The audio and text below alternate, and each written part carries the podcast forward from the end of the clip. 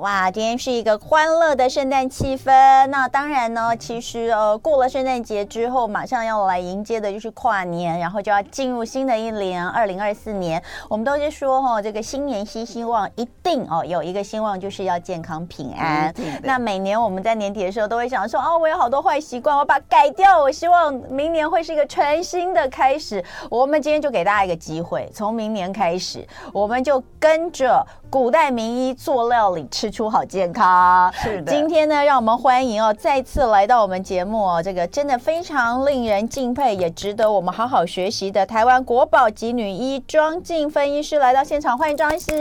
你好，各位。听众、听众、观众也有观众，对啊，Merry Christmas，Merry Christmas，Merry Christmas。好，那呃，每一次哦，这个庄医师来哦，都让我觉得非常的惊奇哦，就是到底为什么状态可以保持的这么好？庄医师，你再告诉大家，你今年哎，这我们都觉得问女性哦，年龄实在是一件很不得体的事情，但我觉得庄医师应该很喜欢人家问他年龄，因为大家他大家问他年龄，他只要讲出来之后，大家都会说怎么可能？我让你自己。的确是，的确是我刚从杜拜回来，杜拜、哦，杜拜回来，然后大家就问我说：“哎，你这怎么？你几岁了？”我说：“我自动跟他讲，所以我已经八十二岁。”他们说：“你讲清楚点，几岁？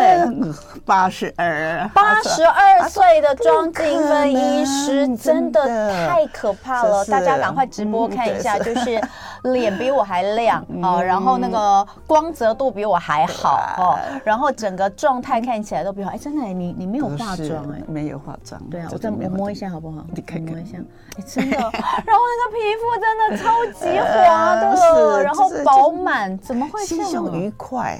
心胸愉快，那什么东西都顺其自然，就是要发自内心的。好啦，那我看起来，那我看起来也不像五十，对不对？我看起来不像五十，三十，三三三十，三十就够了，这样子够，三十都太多了。我跟你讲，圣诞节就是大家说好话、做好事，对不对？哈，所以呢，你看大家都说不敢相信，怎么可能？保养的太好，八十二岁的庄庄医师真的是每次来都让我更加的觉得不可思议，因为他每次来都比上次来多一岁，至少一岁。两岁，好，这一次哦，呃，您出了这本《跟古代名医做料理，吃出好健康》哦，根据病症，以古代内科权威张仲景的《伤寒论》的药方来调配出五十道的独家料理，的确是，这真的是呃，因为其实庄医师之前的书，很多人可能有看过，我家也有，所以呃，对，所以这一本。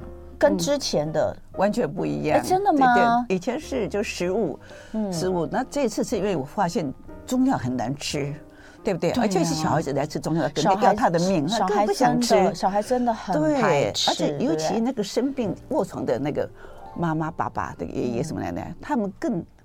讨厌吃那种，他已经不舒服，还要吃那苦苦兮兮的那个、那个、那个中药，他们根本不想吃。那我想说，那怎么办？帮他，因为我自己是小儿科医生，我希望看他大家都开心，甚至吃药也要开心的吃。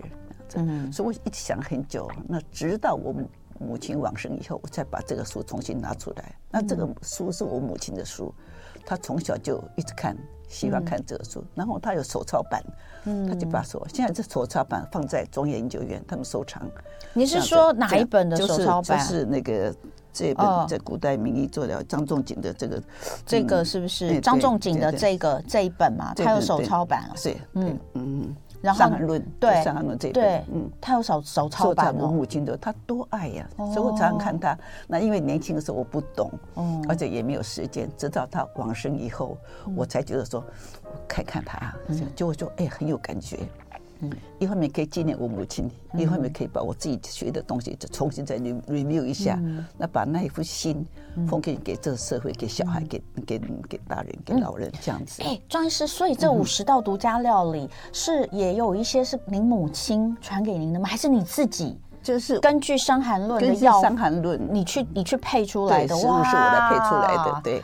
太厉害了，但其实有很多都是你自己平常都有在吃的，对不对？有都是保养的方面在吃的，对，不会难吃，不难吃，我会给它配配置好好的。所以中药啊，有一些药方，就算它有一些特殊的味道，你还是有办法可以用一些其他的去平衡，对，或是用一些食物的味道来做做一些料理。对，我试着用用自己的方式，用食物是最好的药物嘛，对不对？那药加药的更好啊，对不对？这双重的。好，那我们就来看一下哈，《伤寒论》这一本呃张仲景的这个真的是经典啊，经典对。那它里面的呃主轴到底是什么？它的是用从它里面有九十二种中中药的成中药材，然后它把它组成到一百兆一百十二种的呃那个那个什么配方配方，那依依症状来分配这样子，那。我从里边一百十二种里边，我选出了五十种哦，这一般人常生常发生的那个那个病，嗯，来配给他，然后加我自己的自己的尝试的，我自己喜欢的东西就来加进去。那我觉得尝试起来就还可还 OK，不会说像你光从那个那个整个中药来炖出来的药啦，或者是啊药，它里边有药粉跟药丸跟药水，我主要讲到药水。都是水药，都水药，都水药嘛。其实我们就是有时候去看中医，呃，当然药粉就是呃，就是你就一般的嘛。可是他都会说，哎，就是你要不要水药？水药就是自费嘛，对不对？可水药，呃，好像就是真的效果比较好，是不是？水药是水药是比较直直接从它的成分萃取出来的，所以感觉是比较。直接有效的呢？对，那我们等一下回来后，就带大家来看一下，这里面就有五十个病症，五十个药方，对应的五十道调配的料理。待会可以先从最近大家比较常有的开始。今天礼拜一哦，这个圣诞节，我们要给大家一个大大的圣诞礼物，就是要给呃。把这个我们古代最重要的这个经典啊，《伤寒论》，呃，用它有五十种药方，配上五十呃五十道这个庄敬芬医师的这个独家料理，要让大家希望这个一年当中哈，哎，真的耶，我们就是我刚看了一下哈，呃，现在。最多人有的问题，在这个时间点，最多人有问题就感冒。感冒、哦，那个感冒的这些问题哦，在这个书里面就写在很前面哦。所以我们来看哦，刚刚有跟大家说，这里面有五十种呃五十种病症，对对对，五十五十个药药方，药方，然后你你调配出五十门五十道这个料理。料理好，那呃这个最重要的这个。大家就可以照着这个看嘛，好，那最重要，你刚刚我们刚刚在聊这个感冒，你说这个感冒就是万万病之源，对，从头什么事都从怎么开始。你看，常常入院的病人，到最后说，哎，他怎么不见了？感冒。我说奇怪，怎么会感冒呢？细菌跑到肺部里面去，咳嗽痰出不来就不见了，这样就很多都这样的。那常常一下感冒，你你有注意就可以，你不注意的话就变成重症。嗯，所以也不能忽略，所以我选的这个，诶，这什么膏来自。你说蜂蜜膏吗？蜂蜜膏，对，蜂蜜膏来治。我跟大家说一下哦，这个五十种病症哦，这这本书哦，大家怎么来运用哦？一开始先看一下这个庄医师写的作者序，那这里面就有写出来这个药食同源的最高智慧哦。那再来呢，五十种病症你就是一一看，比如说像第一章就是慢性咽喉炎，然后后面有有感冒的啦，有肠胃炎的啦，有会头晕头痛的啦，或是习惯性。便秘的啦，然后这个一直一直很多哎，就是连到这个精神躁郁的啦，你想想看，五十有，而且都是内科的病，不是外科的，外科就看就不是在这个里边的，嗯，而且都是有发烧的，哎，分的好细哦。你看，光是一个感冒就分好多种，好多，然后肠肠胃方面的问题也分好多种，就现在现代病嘛。对，那甚至包括呃。眩晕啦，或者是呃精神方面都有都有哈。那像这个慢性咽喉炎，这里面呢就有一道药方跟一道搭配的料理。好，我们就来讲这个药方是猪肤汤，猪肤汤对，很特别猪肤汤。嗯，而且很多女性都喜欢吃的，都喜欢吃，因为它有甜甜度，对吧？而且对喉咙，比方说像你们这种都是靠说话的、爱讲话的人，常常。喉咙不舒服啦，嗯，声音发出不发出来不好了哈，嗯，这些那吃这个会特别的有感觉。嗯、那庄医师，你这边其实也有把这个流感、一般感冒、扁桃腺发炎，还有咽喉，光是咽喉发炎的症状做一个比较，这是感冒的副作用。嗯，感冒如果不治好，它就越来越多的症状会出来，这样是咽喉。嗯，嗯，好，所以那喉咙痛的话，我们要注意的事情有哪些？喉咙痛的话，就是尽量说你不要吃冰的嘛，对不对？哈、嗯，都喝温开水嘛，然后就不要大大声讲话嘛。啊，炸的东西的、烤的东西呢，尽量都不会刺激的东西，嗯、那尽量能够避免那些。那主要的还是要休息，嗯，放松啊。那我我的话就是要跟。大自然尽量得接触，去看望，到走走走，想不要老是躲在家里，因为家里到底是空气没有外边的好。嗯，那我想如果能够走出去，然后穿暖，像现在这么暖的话，要一定要保暖。嗯，那保暖以后就接触到好空气，晒太阳晒一晒，加上这个食物的配合，啊，我觉得是应该是好的很快。嗯，像这个药方啊，这样以咽喉炎这个慢性咽喉炎的药方是猪肤汤，这个就是用猪皮哈，然后呃去煮煮煮，我看这个用猪腩猪腩猪猪皮先先把那个诶猪。皮下面那个白色油先给它刮清楚、刮干净以后，再下去，再去用差不多两百 cc 或者六百，看你要怎么样吃。那煮到猪皮软以后，再加给它切细，然后再加那个白白米粉，就粉米粉加进去，然后再加加什么什么的，加那个呃什么东西加，你要加什么都可以，你要加呃葡萄干也可以，加那个是什么都可以加在里边。然后就去蒸，嗯，好，所以那个猪肤汤跟蜂蜜糕是不同的吗？哎，猪肤汤蜂蜜糕是用猪皮来做的，猪皮直接那加蜂蜜，最后加蜂蜜就叫蜂蜜膏。好，那呃，猪这个蜂蜜糕是您也常吃的吗？就，常吃常吃的，而且很好吃哦，它是是。看起来煮起来都要抢着吃这个，嗯，所以我看这个蜂蜜糕，大家听起来会以为它是一个糕点，嗯、但其实其实不是，它就真的就是呃呃猪皮，猪皮上面一样是把脂肪刮干净之后，然后放到锅子里面加水煮滚，然后再用小火熬，等到猪皮软烂之后切碎。啊、哦，然后跟这个生米粉或糯米粉、哈、哦、鸡蛋啊、哦、橄榄油、松子仁，哎，在一起，呃，就是倒在对倒在碗或模型里面去电锅里面蒸，对，然后蒸出来之后就切片，切片放凉切片，然后主要是淋上蜂蜜，就叫蜂蜜。糕，还有蜂蜜蛋糕也可以。好，所以它吃起来口感是它舒服，很爽口哦，而且是顺口，嗯，顺口啊，你会马上就有感觉，嗯，它不会痛，喉咙本来痛。的话就不同，因为蜂蜜本身有消炎作用。嗯，哦，所以您可是您在这个地方也有提到，就是、嗯、呃，不同的感冒或是不同的咽咽喉痛，嗯、其实不见得都能吃这一道，对不对？如果有附带，比如像急性扁桃腺炎的话，它有它有蓄脓，那个就不行吃的，对吧？蓄脓的话会更更不舒服，更痛啊。但是那如果红肿的话，就是就可以吃这样的。那通常都是红肿才可以。好，所以像这个的话，应该就是指呃。慢性的、长期的，你觉得咽喉有点不舒服？不舒服，对，嗯，跟但是跟这个急性的感冒是比较也可以吃，急性的感冒也是可以吃的。只要是喉咙没有不舒服、没有伤口、肿痛、没有伤口的话，都可以吃。好，好，这个是润喉吗？还是润喉消炎？消炎也有用，对，而且有保养的作用。它作用很多，有消炎、保养，还有。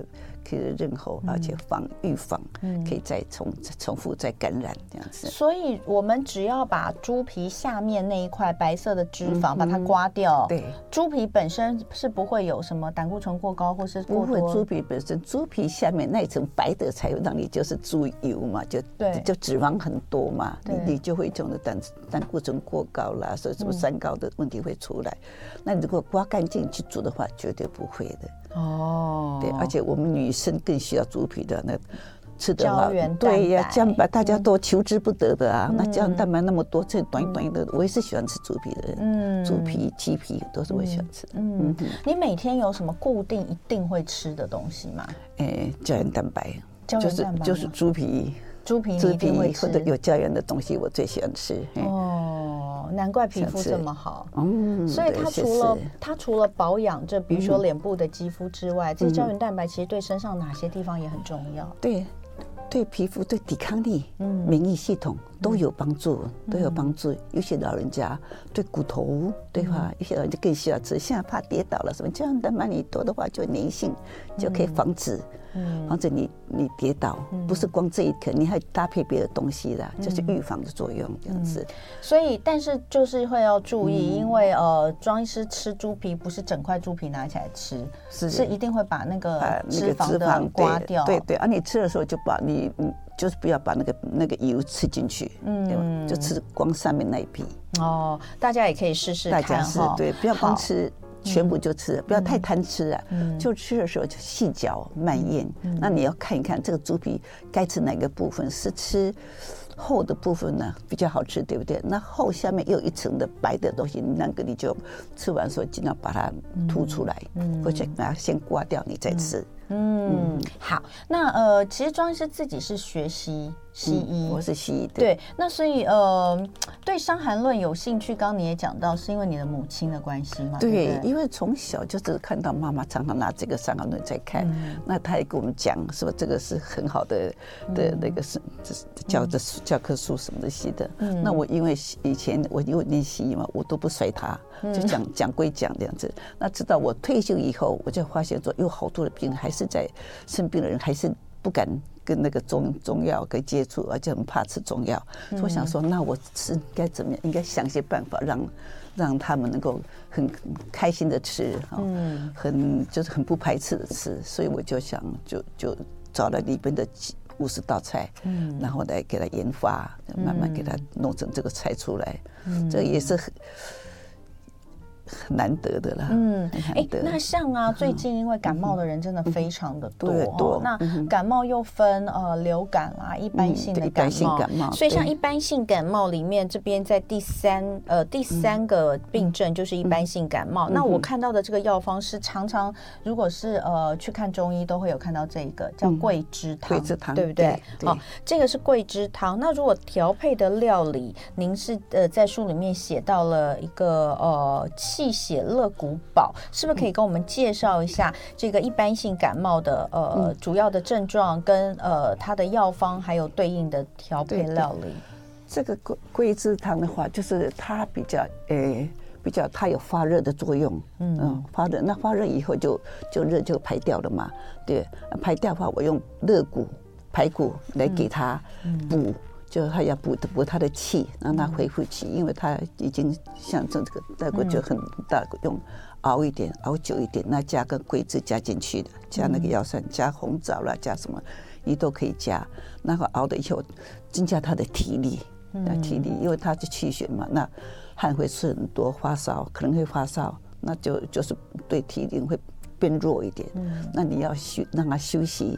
让他补充蛋白质，嗯，一定要补充蛋白质的，那慢慢他体力就可以恢复了，而且它还是有消炎作用，嗯，所以这个气血乐骨宝基本上就是用呃桂枝汤当底，去熬炖熬这个排骨乐谷，对对？排骨，那熬要熬久一点，熬那乐谷的味道都出来，这样才是。那如果是呃像是流感的话，嗯，它要。我们可以有什么对应的方式吗？流感它是有，我就说有，当然最要紧就是休息，休息一定要休息，对，对吧？嗯、然后我就吃，你就你就可以吃。像我们常常都是流感的时候，像现在橘子很发达，嗯、对吧？嗯、很正正出的时候，对，你可以吃。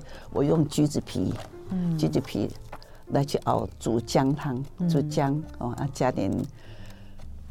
蜂蜜，嗯，哦，这样来来吃，然后就是呃，你可以用麻黄、嗯，附子还有细心加进去，哦，那你里边要加排骨也可以，加鸡肉也可以，嗯，你要加，那就算你加羊肉、牛肉都可以加，看你喜欢吃哪一种，嗯。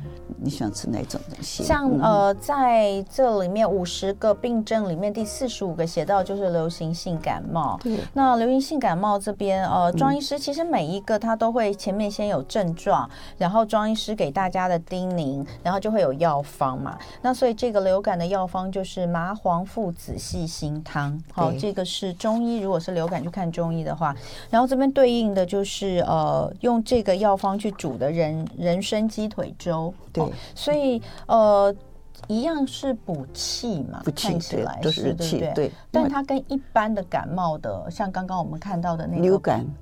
刚刚一般感冒，你用的是桂枝汤去炖排骨，这个差异在哪里？桂枝跟人参，桂枝是它会让你出汗，那人参是补气的，所以它的方法不一样啊，它用途也不一样。嗯，好，我们待会回来再继续聊，直播也继续哦。今天是圣诞节，在礼拜一的元气同乐会时间呢，我们特别请到了呢，这个是国宝级的女医哦，来跟大家聊聊怎么样可以让呃生活更康，怎么吃哦，跟着古代名医做料理。今天欢迎到的是。呃，台湾国宝级女医庄静芬医师，那非常感谢庄医师哦，在这个寒流来袭的这一天呢，带着她的这本新作品来跟大家聊聊天。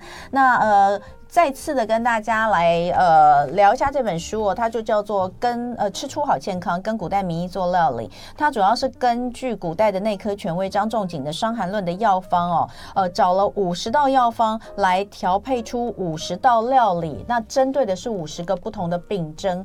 那呃当然，刚刚有人问到说，哎，青春期女孩要怎么把补气血啊等等。刚刚我有在问这个庄医师，庄医师就讲，他说这个这本主要是根据病症，对不对？病症对对，那预防没关系，跟预防比较没有关系。那预防的话，可能就可以看庄医师之前的书。就是如何在日常生活哦中，那庄医师之前说，除了这个有讲到一些料理之外，其实很多是日常生活的一些习惯，就保养保养的习惯，每天早上起床怎么样啦？对对，然后要运动多少啦？你都有念哦？对，当然没有，我有看，但我没做。你有看哦？我有看，但我没有做。哦，所以那些可能会比较适合。那讲到病症，那我又这一本都是完全为这是五十种病。哦，来设计的啊，怎么吃啊？那我们要怎么用？我的意思是说，像我们平常不管看西医、看中医，这五十个药方，我刚刚看其实也是中医非常常用的，就是人常是常。发的病，常死。对，我说的是那个药方，其实是我们在中医的中医，我们去看中医的时候会看到他开的处方里面用的。对，但是我们拿到这个，我们通常都是看中医，我们就拿，我们才会拿。就是你看中医，你拿来你要吃，有这个东西很难下口嘛，得下口嘛，你就就说哦，那我就就加个东西，加我这个食材加进去，你吃就比较顺口一点，比较好吃一点，而且药效更多。所以我们应该这样讲，这本书哈，不是叫大家自己当医生啦。不是，你不能当医生，就是也借这个书借力使力的，嗯，对吧？这个书可以帮助你好的更快，吃的更好吃，这样子。嗯，因为中医就像刚刚有人说，那个小孩都不肯吃中药，想要帮他调调身体都没办法。那呃，也是出自于这样子的一个想法，所以就把你去看中医，你可能会拿到的这些水药，对，对不对？好，那呃用。这个配方，把它变成了一道好吃的料理，而且更有营养，对，让你可以吃下去哦。那这个是这本书，所以。这个应用应该是你去看了医生，然后确定是这样的病症，然后你可以回来做这样的一个调理，对不对？对，好，这是我当初的目的，是这样子。好，那呃，那再回到《伤寒论》，《伤寒论》这本书真的是很久很久了，是两千多年以前，他是伤寒。这个张仲景本身是东汉的人，嗯，东汉人，那他因为是非常的。医病关系非常好，非常好的医生，他常跟病人的关系都很好。嗯、病人讲什么东西，他他给他开什么药，他吃以后，他会来跟他讲说：“哦，你昨天吃药，你跟我说退烧，可是没有，好像更燥热。嗯”那他就说：“哦，那怎么样？”那他就给他记，他就赶快记录起来，然后写上，然后就给他换个药。这等等一次、两次、三次的话，就是有沟通的方式，然后就把最好的药呈现在这个这个药方上面。嗯、所以我们现在才是用它的，就是比较有效一点，而且实用。哎，可是很多人我不知道会不会觉得说，哇，天哪，就是两千年两千年前的古人，他写的这些东西到现在还是有用的？还是有用，很不可思议。因为他是他，因为这个药是是取自于大自然的。大自然自然是给我们的无限的力量，而且你都不会退流行，对吧？那现在要你说你给他吃西药，上次我们说连球菌感染、Streptococcus 感感染，你喉咙红红到什么程度？那你要需要给他吃抗生素，你不需要给他吃抗生素，你还是要看呐，对不对？那你吃抗生素吃久的话你就没效，但是中药不是，你吃久还是有效的，它没有抗药性，嗯，看看只是看你吃的方式。嗯，你敢不敢吃中药？全部吃完还是不敢吃？那这个是让你能够把中药的药性完全的吃进去，然后加上的食物的营养，再补上，这双重的补，所以好的比较快。哎，那我问庄医师，因为你自己是西医啊，你是小儿科医师嘛？那那你如果真的生病的话，感冒了，就像你刚刚说那个粒链球菌好了，对。这个已经就是很不舒服的时候，你是看下去你是看你是吃西药还是吃中药？我吃食物，你吃食物你不吃药？对，我本身老实讲比较不太吃药，嗯，因为我怕苦，嗯，而且我怕它的副作用，嗯，所以我通常都会熬汤熬汤汁来吃。那吃中药的话，我会去用的比较不苦的不苦的药。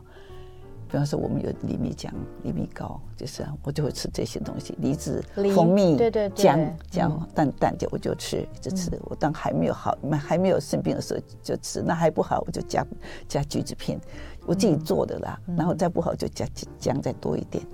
我自己就这样调调调，所以应该是说你也很少生什么比较严重的病，没有治病。嗯，但还是啊，年纪大了总是会有一些对，我就觉得奇怪，怎么都怎么不会吗？对，怎么都没有。到目前到目前，不要敲敲敲敲敲敲敲，对对，目前都没有这，所以我觉得生活态还是很重要，生活态度很要紧。嗯，生活态度很要紧。像我这次从迪拜回来。我体重没有增加，没有增加，嗯、而且还我吃那么好，吃的真超级的，而且你真的就有什么你都吃哦，吃。你没有说什么哎，我不吃虾哦，不吃这种有壳的胆固醇太高，我不排斥，我不排斥，哦、那我会前尝前试，嗯，吃少少的那样，嗯，我会，嗯，而且回来以后我还去跑，还去重心，你要说哦，你旅行以后不会累，我说不会，就旅行是一种享受，对不对？嗯怎么会累呢？一点都不会累。你八十二岁还在重训哦？哇，对，真是。你有请教练吗？有，有请教练，有啊。真是太太令人佩服。不是我怕生病，我怕生病，然后造成旁边的人的不方便。那我就想我自己一定要那个，而且我出去大家都会称赞呐。到哪人家说哦，你怎么怎么讲？那我就越更高兴。那我想说啊，我做对了，我应该往这方面再继续加油。我觉得你要不要出一本单纯来讲怎么美容养颜的？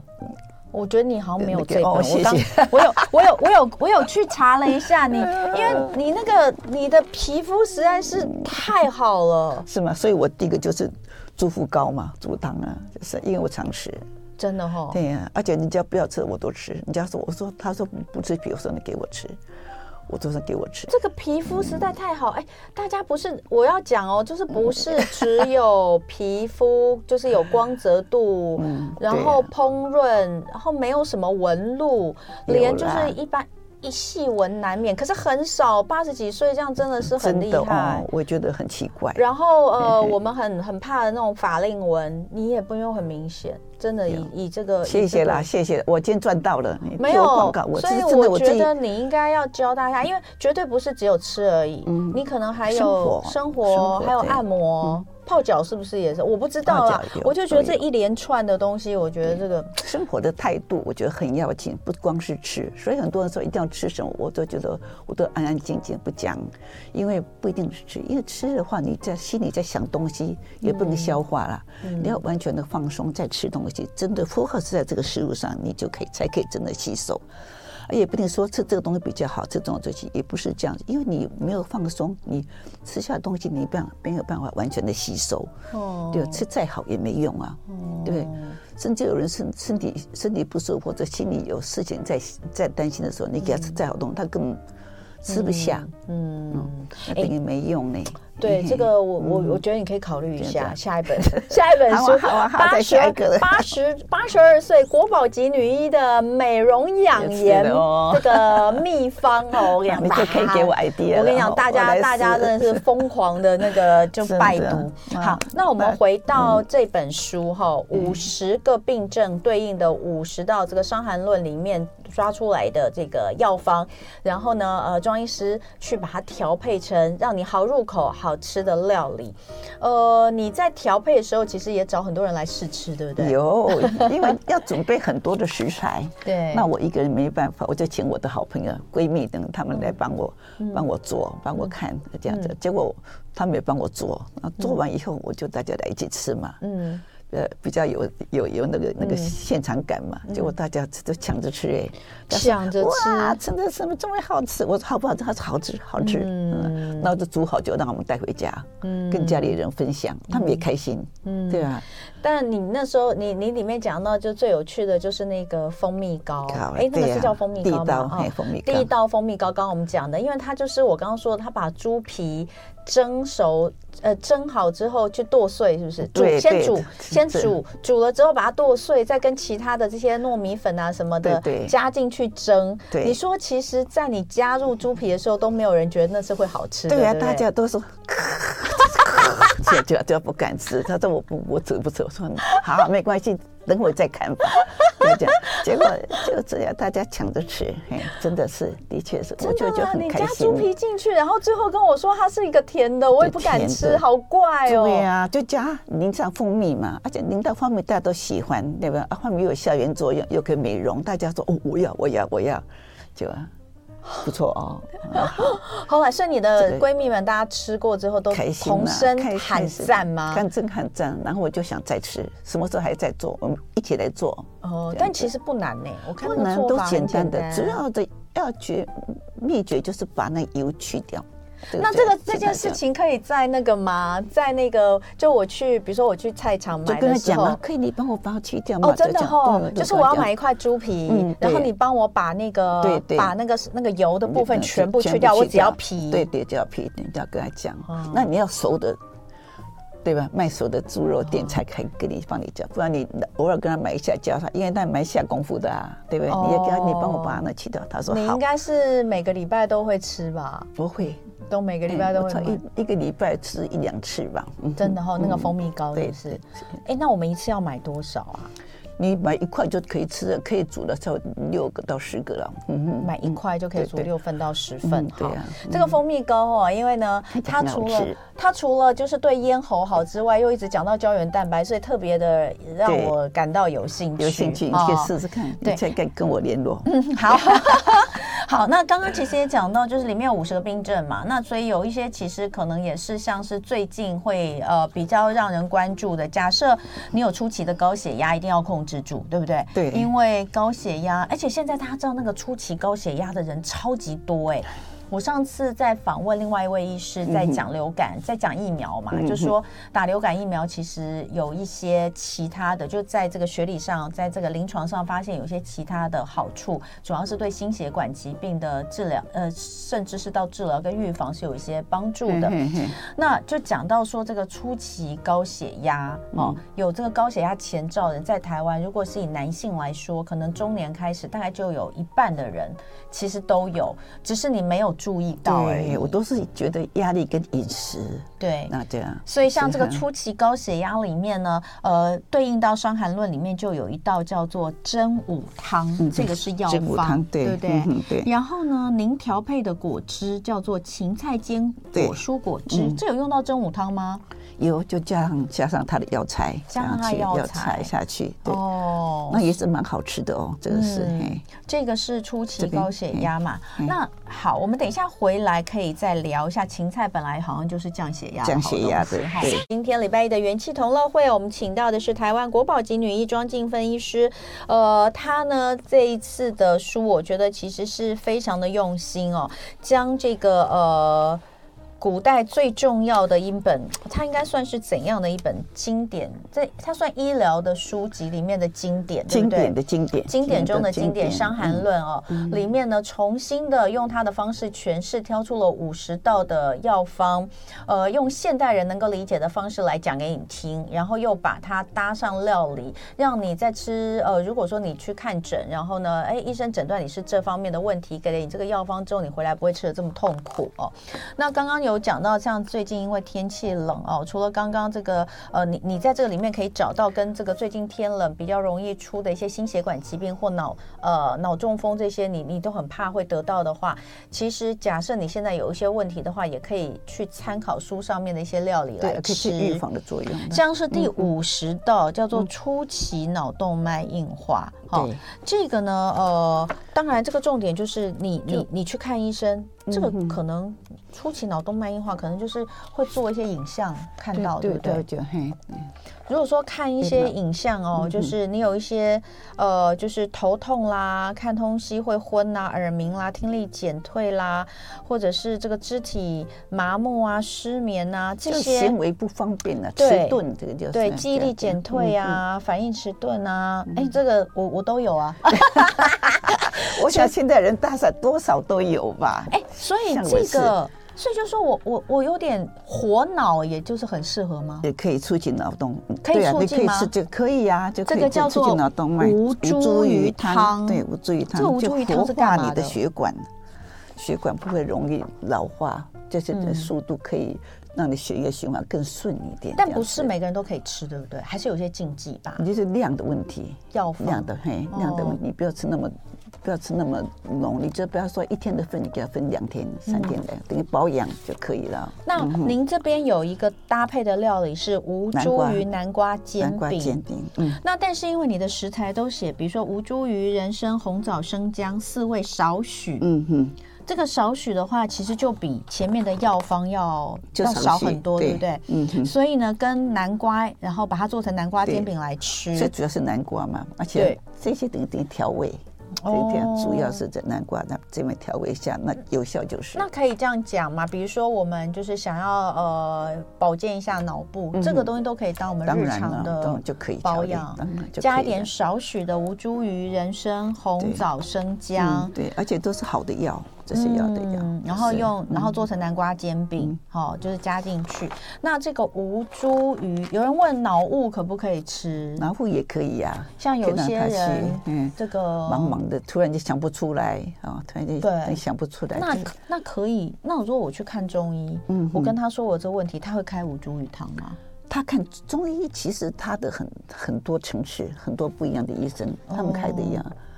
啊，它不像说西医说，哦，这个是你你，比方说你咽喉痛，你就一定要吃红红霉素或者是什么东西，它、嗯、有很多种可以可以代替的，所以才可以写这种书。嗯，好，所以哦，脑雾，我觉得吃料理没有什么问题，嗯，因为我看呃，就是庄医师写的料理的部分，他用的药方的部分其实是少的。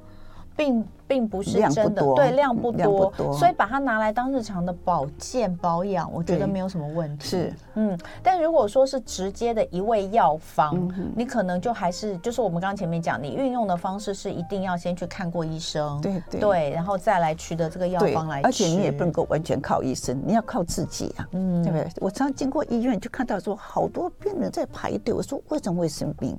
嗯，对，因为大家都想靠医生，嗯，可是医生也会生病啊，医生也是人啊，他也不懂得保养，很多医生都不懂得保养，所以他没生病，那他也不懂得跟病人讲说你要怎么样保养，你才你才会这样，他光靠医药给你吃，可是药不一定你能够吸收，嗯，你能够接受，嗯，对吧？所以越排越多，病人越来越多，这样子。所以呃，这本书还是希望可以当做呃家里面的。怎么讲？